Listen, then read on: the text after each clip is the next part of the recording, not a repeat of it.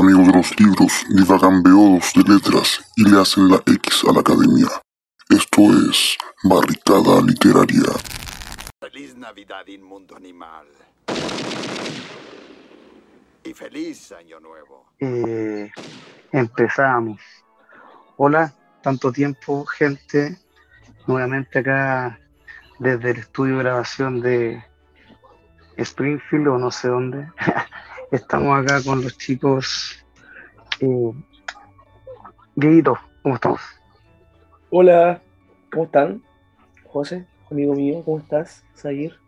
Estoy resfriadito, weón. Tengo como alergia. te pidió la Omicron. Sí, weón. Alergia a la Ah, Navidad. No, me pilló, me pilló la, la Omicron, weón. Soy Blur. Oye, me encantó el nombre de esa cepa, tengo que decirlo, weón. ¿Fuiste el que más rayó papa cuando salió? Sí, fue- me gustó esa weón. Por Futurama. ¿Cómo están? Aquí estamos con toda esta la locura navideña, fin de año. Como final de cumbia. Como dicen por ahí. Ahí nomás. Ahí nomás. Ahí, ahí nomás. No sabe, en realidad. Año culiado raro, weón. Han pasado tantas cuestiones. Oye, menos mal que, que todavía vivimos en un país no facho. Oh, gracias a Dios, la Virgen. Nos ¿Cómo que salvamos, gracias a. Dios? ¿Cómo que gracias a Dios? Al tiro salió el facho. Ahora di gracias a la patria, po, culiao. Gracias a Dios, la patria y el hogar. Nos salvamos, nos salvamos. Bueno, era la que había que hacer nomás, pues no había otra. Bueno, yo estaba. que, yo tengo que decir que estaba cagado de miedo ese día. Igual. Oye, pero ¿cómo estuvo por allá en La Serena, Coquimbo? Ganó en todas las ¿Cómo regiones, estuvo? en todas las, en todas las localidades y comuna ganó Boric. Acá no, ¿Y el transporte? acá ¿Y el transporte? no pasa. Transporte, pero que acá, pero que esta cagada de regiones chicas, po. Eh, Sí, son, pero hubo escasez, weón.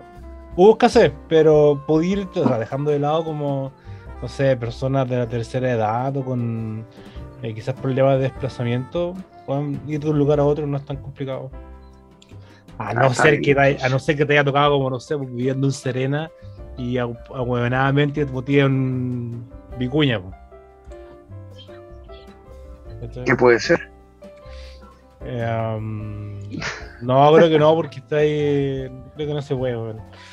Pero no. Hubo escasez, pero. Hubo hombres, en... hubo hartos hombres y mujeres de buena voluntad que ayudaron a las personas. Debo decir que hubo harto testimonio que pude leer en redes sociales, gente de la región que fue beneficiada, beneficiado con un aventón. Así que igual hay Bien. unos porotitos a la ayuda popular. un aventón por Boris. Mira, Acarreo político. acarreo que sea de paso, que sea de paso. Le gusta la poesía, ojo, ahí la dejo. Media weá, a Hitler le gustaba pintar. Pero Ay, eso es. dicen. Sí. em, claro, pero ya pasó lo peor, po, ¿o no? pasó lo Sí, peor. pasó. Es cierto. Me, pasó me lo acuerdo, peor. me acuerdo de un poema de. de. A ver, dame un nombre. eh, creo el gringo de. Fitzgerald, parece que escribe, dice que creció un árbol en él y ahora la semilla va creciendo poco a poco. Algo así hizo el Boris. ¿no? Hizo como una, una semillita. Sí, sí, sí.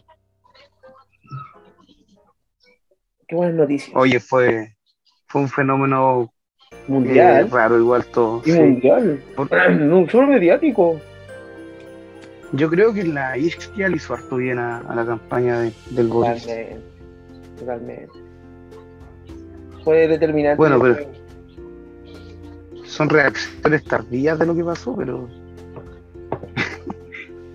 son, había que decirlo. son varios No, oye. factores extraños, analizables, sí, pero el total es lo mejor de todo, que Kass no es presidente. Y lo que hizo Boric igual, o sea, no hizo Boric, sino su figura y el comando es que aglutinó y juntó a estas personas importantes. Y eso en lo personal me da un poco de tranquilidad para el proyecto país. Yo creo que su acierto fue el equipo que se armó después, weón. Especialmente en economía. Vuelta, ¿o ¿no? Weón, sí, weón, el equipo de economía era sequísimo. Sería Los genial. yo- actores, la, la cultura, los músicos, eh, la misma gente. Yo creo, yo igual me siento un poco partícipe de este tipo porque uno compartía ciertas cosas y. y El meme, no- El, meme. no sé qué tan efectivo sea o hay una medición de efectividad en meme, pero había convicción. Y esa weá no se compra en todos lados. Puta, yo discrepo ahí un poco. Yo en verdad, no, no sé si había convicción, porque después de que ganó, puta, weón, como que todos los que apoyaron. Hablo a título real- No, bueno, loco. Instagram, las redes sociales, fue como que apenas salió, fue como ya listo, salió, pero pa, y empezaron a sacar las weas de, de la revuelta y la ley y Renuncia, renuncia culiao, ¿Cachai? Sí, empezó así, sí, no es título personal, porque, porque fue así uno entendía que había un grupo que era de broma, ¿cachai? Pero el otro grupo era como ya listo, lo hicimos, no voy a dar los nombres porque bueno, el Sair los conoce. Eh, y era como, ah, ya, ya, ¿sabes qué? Eso estaba al lado. Pero en mi caso, lo que yo creo que dio un golpe muy bacán fue el, cierto, la parte de economía, weón. Sería, es una pena que la Andrea Repeto no quiera, no, no asuma ser un posible cargo como ministra de Hacienda. pero es una cara visible y política, quizás no necesariamente. Bueno, no sé, no sé en realidad cómo se maneja. Tolerancia cero. Tolerancia cero. Oye, si pasamos Esto de es tolerancia cero. Uno que nos sí. compete, ¿no? Loco, la Sí. política, la, la- la política en filosofía, eh, lo que le digo a los, a- a los alumnos, porque cuando habláis de política inmediatamente piensan como en derecha e izquierda. La No, política es, profundo, es todo, weón, es como nos relacionamos. Y yo creo que el pensar que la política es partidista es lo que le ha hecho mucho daño a- al mundo en general. Partidista que también se haya, haya sido apropiado por esferas de poder. Quizás ellos mismos hayan hecho la estructura de política hoy en día. No sé así también. Sí, Bueno, yo creo que todos hemos aportado para bien o para mal en esto. sí. Pero la democracia, por favor, no se ensucia. Es un sistema respetable, igual, ¿no? Que para No. poder organizar tantas personas, sigue siendo. Yo respeto la democracia. no. Yo. Pero muchas personas, muchas personas alejadas de la democracia votaron para que no salieran cas definitivamente. Pero eso es democracia, pues. mm, Sí, No, sí, o, o sea, no. Yo. Yo discrepo ahí. Porque porque mm, y tengo que citar literalmente a Saramago. Em, todo se discute en este mundo menos una única cosa que no se discute. No se discute la democracia. La democracia está ahí como si fuera una santa del altar, de quien ya no se esperan milagros, pero que está ahí como una referencia, una referencia, la democracia. Y no nos damos cuenta de que la democracia en la que vivimos es una democracia secuestrada, condicionada y amputada. Porque el poder el poder ciudadano, el poder de cada uno de nosotros se limita en la esfera política, reitero, en la esfera política, a retirar un gobierno que no nos gusta y colocar otro que quizás no puede llegar, nos puede llegar a gustar en el futuro. Nada más. Pero las grandes decisiones, las grandes decisiones están en una esfera completamente diferente, que es la, la esfera eh, de las organizaciones financieras internacionales, el FMI, el comercio, Banco Mundial, la OCDE, todo. Y todo eso no es democrático. Yo creo que la democracia, quizás como en un sentido idealista, suena re bonito. Pero tenemos que preguntarnos si en verdad el día de hoy, como dice Saramago, ¿es eso lo que gobierna o no? po? Porque ¿dónde estaba el gran miedo si ganaba Boric? ¿Cuál era la gran, cuál era la gran la gran el gran caballo de batalla de la de los republicanos. ¿Ah? ¿Cuál era? Venezuela, Venezuela, ¿cachai? Y ahí uno diría, no, es una dictadura. Y dirían, no, es que en el fondo algunos te van a decir, no, porque puta, ellos están secuestrados ya que de una u otra manera los bloqueo. Pensemos también en Cuba, ¿cachai? Entonces, es, todas las instituciones no se eligen democráticamente. po. El FMI, el FMI no se elige democráticamente y todos los ¿Tú crees que, la, gobiernos. que la- la democracia son hilos, son, son hilos que se mueven, yo creo? Yo apuntaba y que se transforman y quedan variando. ¿Cómo? Apuntaba a la elección particular del presidente de Chile, porque, bueno, como te dije, son esferas de poder inamovibles, pues, son como generaciones de. Yo voy como el sentido simbólico de la elección popular. Y la democracia lo hace. Con un voto. De que No, está sí. de que es una puta. Pero es que a mí. A en utilizado realidad- para eso. A mí en realidad me da, me da como un poco de risa porque puta, a mí me molestó. Una de las cosas que me sirvió esta elección fue que muchos se, de personas que yo conocía como que se desenmascararon. Se castillaron, ¿no? Eh, mostraron lo que era, lo que de verdad era. Desde Mira, eso exalumnos a, a personas cercanas, como mm, ya ganó Boris, por ejemplo, y inmediatamente aparecieron un montón de publicaciones copiadas, porque se notaba que eran copiadas porque por la forma de escribir, que era como, bueno, cuando se acaben la ISAP y los quiero ver, cuando solamente tengan salud pública, eh, cuando les roben, no sé, po, sus casas. Esa caricaturización, pues, ¿cachai? Eh, y uno decía, weón, eh, tú, como, yo, yo te conozco, weón. Sé de dónde vení, weón, sé, sé cómo te costó, sea, ¿cachai? ¿No será también parte de- del efecto de, de la posverdad? ¿No será efecto también de, de estas mentirillas de internet que, que se agrandan como una bola de nieve? Yo creo ¿Qué que, sabe- que el ¿Sabían miedo y eso influyó. ¿Sabían que yo pensé cuando, cuando empecé a ver esas cosas? Porque al tiro aparecía, y aparte que justo cuando dos días antes se murió, Vieja, ya esa cuenta ya de Twitter ya no va a existir más, ¿cierto? No, no. Em, pero yo pensaba y pensaba en Nietzsche, porque en el fondo yo creo que el gran problema que hay es que aún no se matan como los ídolos. Y yo sé que acá me voy a echar mucha gente encima. Pero mm, en la derecha, de una u otra manera, sigue viviendo con el ídolo de Pinochet. Sí. Y la izquierda sigue viviendo con el ídolo de Allende. Pero sabes Estaba- que es, ba- es bacán, pero ¿cuál es el problema? Que las personas son figuras muy marcadas. Claro, pues son muy marcados. pues, Entonces, muchas personas, Mm. por ejemplo, yo veía los- la- las discusiones de grupos de Facebook de venta, compra-venta ahí de, de cosas que terminan en siempre discusiones culiadas. Era como, ay, que si ustedes votan por Boris, va a volver la el, es manejado por el Partido Comunista, el Partido Comunista, ¿cierto? Eh, Allende y Allende, la Unidad Popular y la escuela. Entonces, Pero, empieza esa lógica de que no pueden como crear un discurso propio dejando atrás los ídolos. Que es la muerte de Dios, po. ¿De qué sirve Claro. como eso lo dejamos atrás y lo seguimos repitiendo? Pero recuerda que también se intentó llevar a cabo el superhombre y también fue de manera nefasta. O sea, No, pero el superhombre, finalmente pero, pero el superhombre alemán no tiene nada que ver en la mala interpretación que hace que, que hace el que- que Yo me- refiero a la lógica de. es- es ahí, es- es ahí las malas interpretaciones. O sea, si finalmente estamos hablando de malas interpretaciones también, ¿o no? Pero que al final, ¿cómo podéis tú llamar? Yo soy yo, a mí, yo feliz que haya salido Boris, obvio, claro. De más. ¿cachai? Pero me dio miedo que apenas salió, o no miedo, como que dije, bueno, ¿qué onda? Los mismos que hace cinco minutos antes de que saliera el 80% escruto de la mesa, que era como, weón, vamos, weón, casi no podéis salir, va, púdrete. Bueno, salió Boris y fue como, Boris, concha tu madre, amarillo culiado, weón, ahí vaya a ver y vamos a salir a la calle. Y es como, eh, weón, no, no, no entiendo, ¿cachai? O sea, ah, no, no sé. ¿Cachai? Eh, no sé, es, es complejo el tema. Eh, así que después de comerciales vamos a, a continuar, pero con lo que debemos continuar.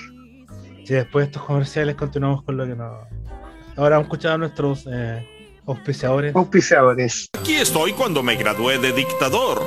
Y aquí cuando me adueñé del mundo con sonrisas. Y aquí colocaría un trofeo. Si tuviera uno. Lo siento, me alteré, pero ahora vuelvo a sonreír. bueno, vamos a hablar Eh. con la sección de fin de año, ¿no, Josecito? Eh, sí, pues el recuento, ¿no? Ya que el típico recuento. El típico, la- el típico recuento de fin de año, no, no, no, no es un programa sino hay recuento. Pero Nunca debe haber nunca puede pasar el recuento del año. Siempre tiene que estar. Siempre, siempre. Ya voy a partir yo. Tres cada uno, así, Tres cada pero, uno, clásico. pero pi- pimponeando, clásico. Ya. ¿Con tres nomás? Ya, démosle. Eh, el primer libro es el mío de eh, Sandro Veronesi y El Colibrí. El Colibrí, weón, es un pedazo de libro, muy, muy, muy. eh, pocas veces, de verdad, he sentido emociones con libros, me refiero a emociones de un llanto, eso en realidad, como llorar o algo. Ese libro me, me quebró. De verdad, es muy Una emoción real. hermoso, loco, el libro es hermoso, es muy bacán, es muy bacán. Muy bacán, es muy, muy bello. Tiene muy buena crítica, No. eh, tiene el premio Estrada, ¿sí? Lo, recuerdo muy bien, el libro lo regalé, de hecho. Tiene el premio Estrada, editado en 2020, y Sandro Veronesi igual es una, una voz bien importante de la literatura itálica, italiana. Así que mi primera sugerencia es El Colibrí, ya la historia de un- una familia de odontólogos, bueno, un poco burguesa, un poco acomodada, más fácil narrar desde ahí, pero lo, lo importante es que una familia acomodada, pero con sus dramas, ¿no? Todas las casas secuestradas, dicen por ahí. Y este protagonista, este colibrí, el colibrí, que es un personaje, un hombre, el hijo de esta familia acomodada, eh, él encarna como, eh, ¿cierto? Que el- la aparición de un colibrí es un buen augurio, bueno, él opera de esta forma en una muy desgraciada vida. Así que es una lección bacán, un, un buen consejo de vida leer el colibrí. A mí me encanta. Me encantó 10 de 10. Aunque a José no le gusta el número, Bueno. lo digo simplemente para darle la corona. Sí, igual tiene razón. No, no se puede medir de esa forma los libros, no se miden así. Un adjetivo, muy bueno. Muy bueno. Recomendado entonces. Sí, totalmente, de verdad, es muy bueno. Y, ¿Y rapidito, qué- cuál fue el sentimiento, cuál fue el sentimiento más importante, crees tú, la vida es para que hermosa. ahondemos en esto? La vida es hermosa, es difícil, pero así es. Hay cosas que no Claro. se puede. Nietzsche, como José lo, lo invocó al principio del programa, eh, también dice que somos más de, más de instinto que de raciocinio. ¿no? Y ahí te das cuenta de que lo frágil que hombre. Y mujer, hombre y mujer, lo frágiles que somos en este Claro. teatro, llamado vida. ¿Y tú, Sayer? Bien. Yo voy a empezar con uno que eh, lo tuve pausado mucho tiempo, o sea, pausado en, en espera a leerlo, que es este. Pero dilo, pedazo de, la esta- gente no lo ve. no, po. pero se, se lo muestro a ustedes primero, pedazo de novela, eh, Eloy, de Carlos Droguet. Eh, ¿Qué te puedo decir? Eh, una lectura veloz, como, como el escape de, del, del ñato Eloy. Bueno, Eloy, para los que no han leído la, la obra de, de Droguet, es un forajido, un forajido que escapa de la justicia y escapa de la justicia de tanto asesinato que ha cometido. Eh, la, la novela está narrada en parte desde la misma mente de, del ñato Eloy. Eso lo hace interesante. Eh, siente sus sus miedos, su- su- sus sueños. Eh, además de eso, siente lo, lo que él va pasando. O sea, se mete, en, se mete en tu cabeza finalmente. Y además no para nunca, porque tiene re pocos puntos. Tú lo único que, que vas leyendo, vas leyendo, vas leyendo y, y se te van pasando la hoja. Es muy complicado a veces parar. Eh, obviamente con tu marca página puedes después dejarlo ahí y, tal vez procesarlo lo que estás haciendo, pero una novela de esas que te atrapan y no te sueltan. Eh, yo este libro lo tuve que volver a comprar porque me pasó durante el año que este lo estaba leyendo y fue como mi libro de cabecera porque lo, lo leía eh, como los leo yo los libros buenos así con, con, con detenimiento y se me perdió en la pero bueno, fue la persona más desafortunada cuando lo perdí porque estaba a punto de terminarlo y tuve que volver a comprarlo y menos mal que lo encontré y en la misma edición. Cosa difícil porque a veces este tipo de libros sabemos que es difícil encontrarlos, lamentablemente. Pero para la gente que lo quiera leer, Eloy de Carlos Droguet, que en algún momento podemos hablar más en extenso esta obra, si es que alguna vez hacemos especiales de libros. Eh, es recomendado, muy recomendado y fue mi lectura del año. Una de las lecturas del año. Sí, me acuerdo cuando se, Eh. me acuerdo cuando se te perdió la weá, weón. Sí, Igual. Sufrí mucho cuando se perdió el libro. ¿Y tú, José? Portátil de Foster Wallace, weón. Lo leí en febrero. Y tengo que decir que me gustó una porque es una recopilación que am, encontré muy, muy ad hoc. O sea, como ad hoc para ingresar con el mundo de Foster Wallace. Y lo que sí me gustó es que no traía fragmentos de novela. ¿Cachai? Eran cuentos, un par de, un par de ensayos, ¿cachai? Igual es extensa, entre comillas. Eh, pero me gusta cuando no traen fragmentos de novela porque no encuentro lo más weón que pueda hacer, ¿cierto? Una recopilación que tenga como un fragmento de novela, un par de capítulos, como, ah, eh, no, pues weón, ya. Am, Puta, lo leí en febrero, me lo, me lo devoré. ¿Qué tal? Buenísimo, buenísimo. Creo que fue el primer libro, no, no el primero, pero uno de los primeros libros del año que dije ya. Y de ahí empecé a conseguir la obra de, de- de Wallace. Lo bueno es que, que tiene portátil, creo yo, es que mm, te muestra el Wallace narrativo y el Wallace eh, ensayístico. Y encuentro que ahí te da como esa visión panorámica antes de meterte, no sé, pues con la broma infinita, con el rey pálido. Entonces creo que una muy buena forma de acercarse a leer eso. Así que, bien, como dice el Diego, me carga esa cuestión de evaluar libros culiados. Una traté de hacerlo y dije no, porque. Y ustedes saben por qué estoy enojado, así que. Pero eso es para otro No, tema. no, puedes, no puedes ocupar ese término. Libros QLS, ya está.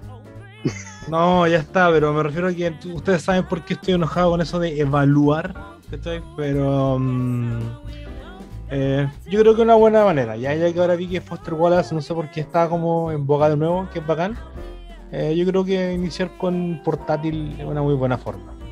Así que ese es mi recomendado, mi lectura de febrero que me marcó. Que, Bueno, ¿Tú, Dieguito? ¿ya a quién le toca? Ya, el segundo. eh, estaba, estaba pensando mientras hablaba de Foster Wallace y creo que fue un buen año de lectura el mío. No mucho, pero sí eh, creo que de calidad. Y un libro que lo, lo ten- es poesía, que lo tenía ahí y me sirvió para un trabajo que fue volver a leer Desolación, el primer libro de Gabriela Mistral. Bueno, No, la tipa está de- No, es una mala palabra. No, realmente no está no es un buen objetivo. Eh, era una erudita, ¿no? Era demasiado privilegiada. eh, estaba súper. Veía otras cosas, no sé. De verdad, uno. Me, adentré en el mundo de la Mistral desolación y. Intensa. Verdad, intensa, intensa, intensa, intensa. eh, eh, críptica, simbólica forma y fondo, eh, un idioma universal, ¿no? que siempre se le pide a la poesía que sea casi sea un- que se articule en, todas las partes, eh, lo hace, ¿no? El, podemos decir que el sujeto de enunciación del- de, de desolación es un sujeto volador, como el poema de Chile, lo ve todo de arriba. También bien íntimo, bueno, bien íntimo, esta poesía de corte eh, no, no autobiográfico, pero sí con alta referencia de la vida. Y también íntimo porque hace mención a, a creencia, ¿no? Que uno se llama el Cristo y habla sobre el Cristo que está se encontraba en, la- en las camas, o no arriba de las camas había un- una cruz, bueno, habla de eso, esa intimidad, ese hablar con, con Dios de noche, la cul, la que está como el valor simbólico de la poesía, me, me imagínate lo que hablan de desolación. Y se llama desolación, no, no hay alegría, no busquemos alegría ahí. Claro, e- es como todo lo contrario a lo que la gente piensa de Mistral. No, está súper errado el concepto piensa- de Mistral. Sí. Súper mal- Súper errado, mal enfocado. eh, pero yo creo que se le ha dado ese. Se ha tomado esa dirección casi de forma. Se sabe que no, no es un nicho de investigación el que se le da a Gabriela o, o Mm. no es lo importante, sino simplemente es porque puede incomodar o no. Pero eso es otro tema también. Eh, Lo que va a decir ahora es la- el libro y es bacán, muy bueno. Muy bueno, muy bueno, verdad, muy bueno. Está compuesto de cinco partes, vida, naturaleza, eh, colegio, eh, de eso, no, colegio, rondas y no cuál es el otro. La maestra rural, esos cinco. Entonces, como una, vi- la vida de, la- de- de Gabriela, desde que empezó a hacer clases hasta que se fue a México el 24. Ya lo publican el 24. Y Gabriela Mistral era como media, no sé si desordenada, no sé cómo explicarlo, pero sus libros eran compendio del, de texto, ¿no? Varios textos agarrados. Los volvió a uno. Y fue publicado en México. Desolación fue publicado en México con ayuda e incentivo gringo y también del gobierno mexicano. Así que también daba a pensar, ¿o no? No eres profeta en tu tierra. Desolación, 1924, la raja. Muchos poetas chilenos empezaron su carrera en México, o sea, siendo publicados en México. Poder España. editorial, Poder Editorial de México. México Sí. tuvo hartas revistas de investigación a principios de, no, mediados del, finales del 19 y principios del 20, antes de investigación, ¿no? Revistas propias, igual que Venezuela. Entonces, eran lugares importantes de Eran los centros culturales, Sí, Mm. centros culturales. Sí, centros culturales de, de Latinoamérica. Bien ahí. Buena referencia ahí, Dieguito. Ángel Rama, manda saludos. Ángel Rama. Ajá, José. Sí, Ángel Rama. ¿Tú, sabías? Eh, ya, mira, el que yo elegí eh, es un libro nuevo, prácticamente yo. Tú sabes que no, no me muevo tanto con los libros nuevos. Eh, es un libro de mm, James Roth, que es un divulgador musical, que se llama Instrumental. Eh, es- este, este tipo, eh, James Roth, es eh, un concertista de piano. Eh, inglés que cuenta en esta novela no ficcional hechos de su vida. Y todo esto eh, tamizado con un playlist que él te da al inicio. Y para cada capítulo tú puedes escuchar el tema, eh, obviamente de música clásica, que acompaña la, la lectura. Eh, la lectura es sencilla, rápida, y generalmente eh, nos encontramos con, con fragmentos de su vida terribles. Así como para no espolear mucho, por ejemplo, el tema de que él fue violado cuando niño por su profesor de educación física y con el tiempo, eh, él, siendo de una familia burguesa de plata, empieza a entrarse en el mundo de la música y como el mundo de la música le trae muchas cosas, entre ellas alegrías, penas, intentos de suicidio, una teleserie media, me- media compleja. Eh, lo importante es saber que para cada conflicto a veces hay soluciones. Y en este libro se encuentra una de las soluciones más buenas que es la música. Que yo creo que cada uno en algún momento nos ha salvado de algo la música. Así que eh, este libro, que fue editado acá en Chile este año por Blackie Books, una editorial eh, de Barcelona, eh, que lo encontré, o sea, en realidad me lo gané. En un concurso y lo leí bastante bueno. Recomendado. Eh, sobre todo para la gente que le gusta la música, que quiere aprender de música clásica y que además quiere leer una no ficción para reflexionar. Ese es mi segundo libro. Sí, flipaste con eso, yo me acuerdo. Sí, flipé. Me gustó, me gustó. José. Sí. Puta, yo um, me paré a buscarlo. Porque más, que un, más que un libro, un autor, que es el Premio Nobel de Literatura 2019, el austríaco Peter Hanke. ¿no? Eh, este año, al comienzo, leí hartos libros de él. Leí uno, dos, tres, cuatro, cinco. Pero tengo que destacar em, uno que toca, toca un tema re complejo, que se llama Desgracia Empeorable, que lo edita Alianza, El de la madre. el de la madre, ¿no? Es un libro que escribió pocas semanas después de que su madre, ya que Zaire habló del suicidio, después de que su madre se suicidó por una sobredosis de narcóticos. Entonces, Bueno. lo que hace Peter Hanke es escribir, imagínate, un par de semanas después, tratar de ingresar en la memoria, eh, hacer un ejercicio de la misma tarea de escritura que algunos piensan que es llegar y colocarse un par de entros por ahí y dárselas de. Eh, pero Más no, que acá es más que eso. Acá este tipo hace un examen prácticamente de la de este duelo. Eh, hay una parte que puta, marqué un montón de partes, pero eh, que dice esta, que es um, ¿dónde está? Eh, que los chistes de una, una- de las formas como que él tiene de, de de sobrellevar esto es con los chistes. Entonces a él no le molestan como los chistes de suicidio y de, y de muerte, ¿cachai? Eh, porque en el fondo lo ayudan un poco a, a sobrellevar eso con el humor. Pero Una vez catarsis. una catarsis, Catarsis. ¿no? Eh, yo creo que una, una forma re compleja dice, eh, los chistes sobre la muerte y los muertos no me importan lo más mínimo, incluso me siento a gusto con ellos, ¿no? Haciendo esta lógica como de cuando pasa eso, como que se evita tocar el tema y mm, eh, quizás no es tan necesario.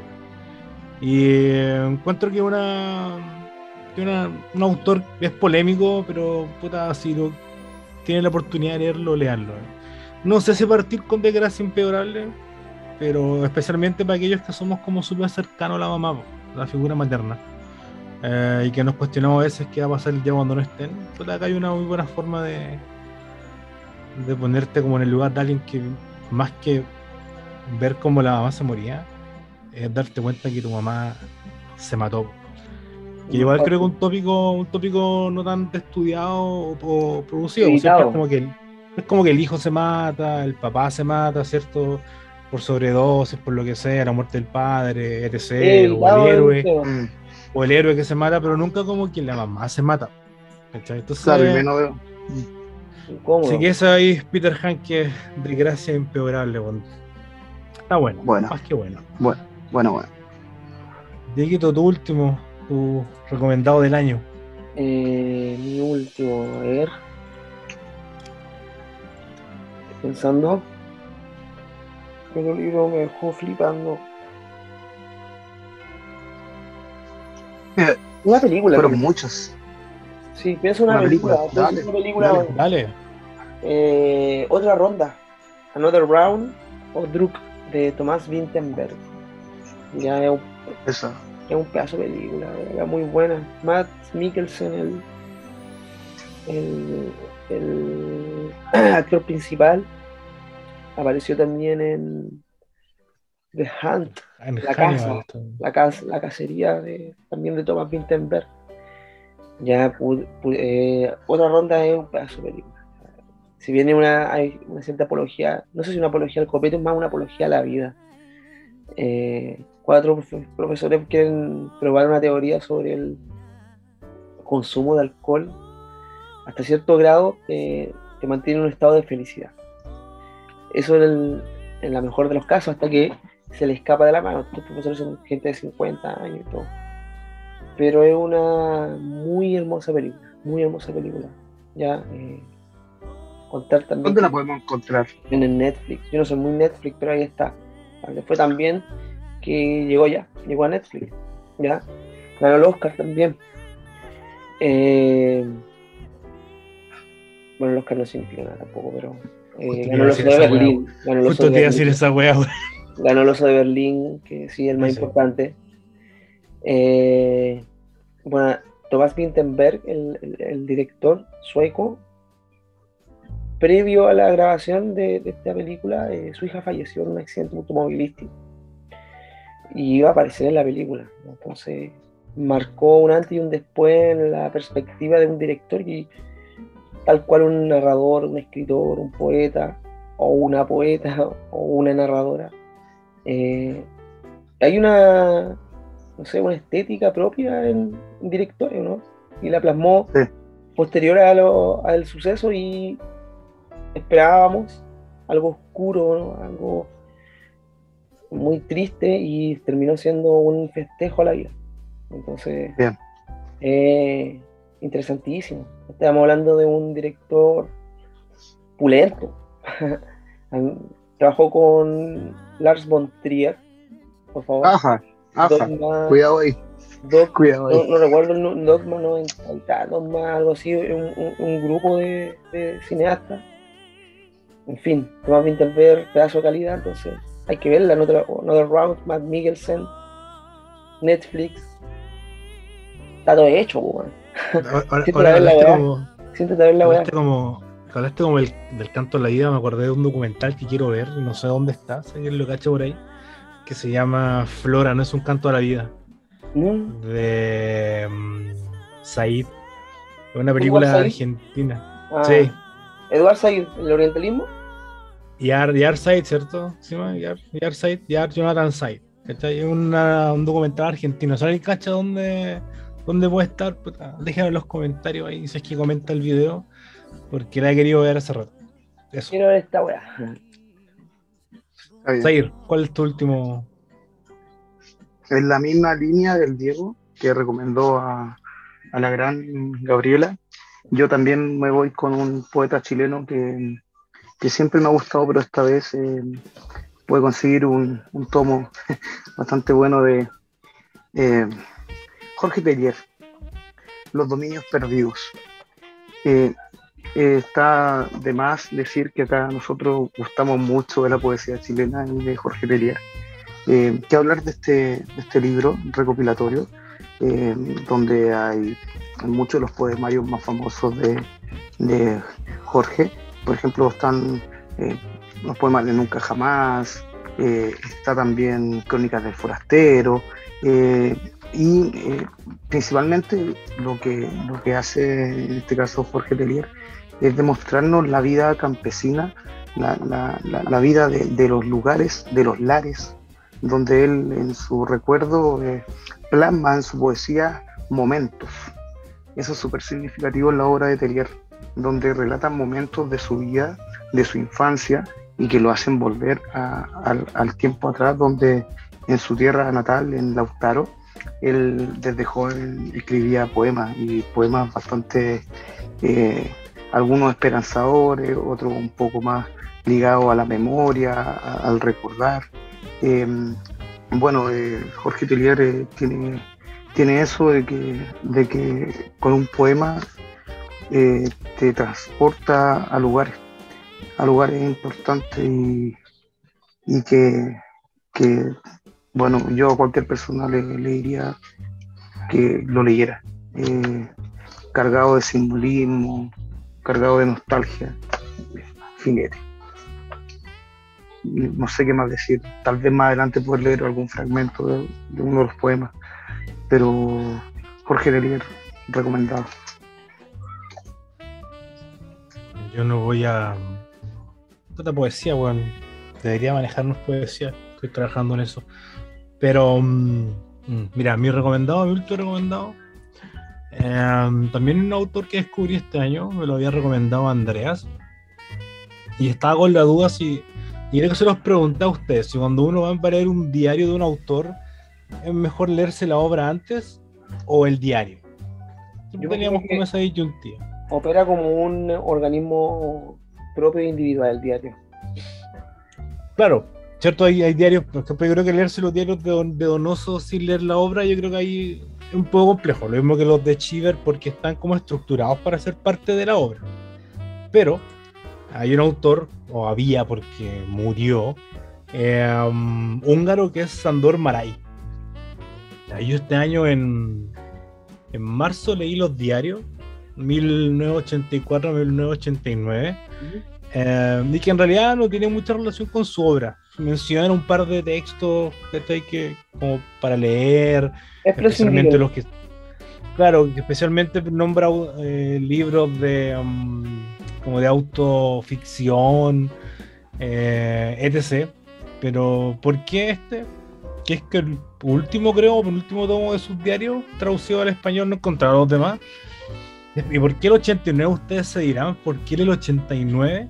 Eh, pocos meses antes de le caía el muro de Berlín, se, sui- se suicida en febrero. ¿Por qué? Porque en un año y medio, por eso es como muy, muy potente el diario, en un año y medio fallecen sus tres hermanos, eh, su mujer y su hijo. ¿Cachai? Y más encima empieza a quedar ciego. Entonces, es como repotente pensar que una persona que, que luchó y que tuvo que huir, ¿cierto?, del totalitarismo en Hungría, eh, entre otras cosas, Castigado te- ¿cachai? termina así. O sea, imagínate, murió un par de meses, eh, el muro de Berlín cayó el 89, pero él murió en febrero, el muro de Berlín cayó el Noviembre. eh, noviembre, noviembre, ¿cachai? Eh, y se pegó un tiro con una escopeta. Y eh, más allá de como el contenido literario que uno puede encontrar en sentido como relaciones con su obra, la parte humana que demuestra esa desgracia del tipo es repotente. Ver como, como cosas que uno puede quizás pensar el tipo mala cueva en una novela, ¿cachai? Pero acá le pasa de verdad. Entonces después de leer ese libro, que tengo ganas de leer em, a Sandor Maray, ¿cachai? Especialmente eh, una especie de memorias que tiene que son tierra a tierra, eh, confesiones de un burgués, que son como novelas, memorias noveladas, y después como en un puta, em, creo que fue un ciber, encontré una cuestión que se llama Lo que no quise decir, que es, que es como un capítulo más de una de esas novelas, como estaba como dos lucas, ya lo edita Salamandra. Salamandra Eh, edita sí. harto Sandor Maray. Sí, Salamandra tiene casi toda la obra de Sandor Maray. Eh, Salamandra es una muy buena editorial. De hecho, me compré hace poco a, a, a, a Franzen. Me compré. Ya se está agarrando uno- un vuelito. Uy, uy, uy. Sí, sí. Está agarrando un vuelito ahí. ¿Te acordás, tío, cuando lo leíamos hace un par de años? Y, Qué bacán, weón. Qué weón y más ahora, puta. Qué weón bueno, es bacán. bacán. Ese, ese libro, Libertad, es buenísimo, weón. Para llorar. La Yugara estaba leyendo. Creo que ya lo estaba leyendo Libertad. Yo creo que Libertad lo leí en Argentina. Ahí te traje a ti correcciones, ¿no? Correcciones. Correcciones. Ya, Es un buen, buen autor. Así que esa yo creo que sería mi última. Y quiero hacer un, un, paréntesis, un bonus track que es con Stephen King, weón. Ya lo subí a mi cuenta personal, ahí sí que arroba farragut89, ¿eh? ¿Qué de los Tommy Knockers, weón? No entiendo por qué a la gente no le gusta. Eh, entiendo que digan que es como muy largo, pero luego Stephen King o las novelas de suspensos tienen que tener ese espacio de suspenso, pues. ¿Cachai? Es como raro una novela. ¿Cachai? No sé, no sé ¿cachai lo que voy, como una novela tiene una construcción. Y Tiene que haber una un- ambientación un poco. bien Tiene que haber una ambientación, weón. trabajada, etc. Entonces, como que uno dice, puta, bueno, y bueno, igual podría decir como que hay partes que están de más, pero bueno, tiene sentido Es que- por el. Es que hay, hay, hay sobreambientación también. O sea, creo yo que hay veces donde se puede condensar un poco de información. Entiendo a veces a la gente que dice está muy, muy elabora- elaborado algunas partes donde se pierde el tema central. No sé si será, sea muy así. No sé, a mí yo lo vi porque insisto, vi un video del bicho, de- de- no sé si cachan este, creo que es peruano, asiático, eh, que le gusta a Stephen King, que, habla del sushi también, que dice, deshonor, sushi con mayonesa, deshonor, que le dé diarrea, que le dé diarrea. Eso lo voy a enviar. Y hablaba de que los Tommy Knockers fue como la novela que menos le gustó, y bueno, le- me gustó caleta. Bueno, tomando en cuenta que nos quedan 10 minutos, eh, yo les quiero una pregunta, pero hay que responderla como muy rápido. Ya. Viene el Ya. 2022, ¿cierto? Hablamos de los libros que nos gustaron este año. ¿Cuál es su propósito de lectura? Uno, para el próximo año. Que, va, que cuando hagamos el especial, si esto sigue el próximo año, diciembre de 2022, que ustedes digan, bueno, ya lo leí. Zair, ¿cuál es tu. tu. Ya, yo tengo que, que redimirme. Yo sé que ustedes van a decir enhorabuena, menos mal. Eh, tengo que terminar 2666. Ya no puedo seguir pateándolo. Ya me, he hecho de varias lecturas de noche, de las cuales podría condensar algunas y leerlo. Eh, es que me embauco en algunos proyectos donde los paralelismos con las lecturas rápidas se me complican. O sea, eh, el Diego y, y tú saben que eh, en las noches generalmente, dependiendo de donde esté, o puedo leer eh, El Quijote o también Las Mil y una Noche. Y si a eso le agregamos 2666 ya sería un descalabro. Pero sí, eh, yo sé que me queda la mitad, así que me comprometo a, a terminar. ¿Tú, Dieguito? ¿Cuál es tu Eh, propósito para el estaciones- 2022? Estaciones como de. de, ¿De? Sí, me queda muy poco para terminar My Camp, mi lucha. Y voy a llorar. De hecho, cuando Sí. hablabais de, de Hanke, eh, sonaba mucho en, mi cabeza. Sí, Karov, Karov como que lo admira, así El como mejor, el mejor escritor, dice. el mejor escritor. Mira, Las estaciones, ¿viste cómo llegaron hoy día, no? Hermoso. quedé Hermoso, contento, ¿no? Me encantó. contento. vi el post. Yo diría, tomando en cuenta si todo sale bien, eh, la broma infinita, weón.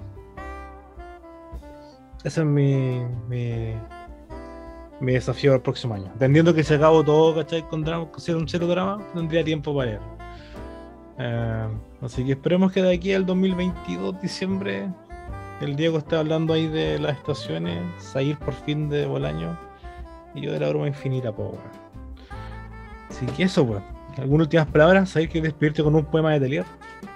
Sí, había marcado uno, así que lo voy a leer. Márcame. Eh, ya. eh, eh, este poema viene en Poemas del País de Nunca Jamás. Se llama La ventana abierta. Dice así. Todas las nubes me anunciaban que tú llegarías cuando despertaba para volverme hacia la ventana secreta de los sueños. Pero tú debías extraviarte. Los pájaros se comían las migas que sembraba para señalarte el camino. Alguien vestido de siempre, de negro, te vigilaba y quería transformarte en otra para que yo no te conociera.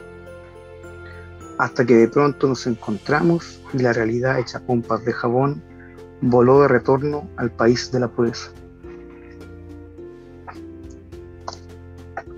Jorge Telier. Eh, bueno, eh, hasta acá el capítulo yo creo de hoy.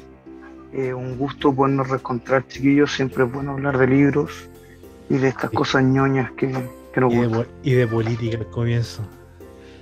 Nuestra, Eh. vers- nuestra versión de tolerancia cero. Oye, y el... Pero siempre a fin de año, como dice Gabriela, yo tengo una palabra y no la suelto. Ya, siempre vamos a tener algo que decir. Así que que les vaya a todos muy bien. Que tengan felices años. Los quiero mucho. A todos. Ah. Un abrazo, amigos. Abrazos. Abrazos. Chau, chau. Saludos, chiquillos. Chao, chao.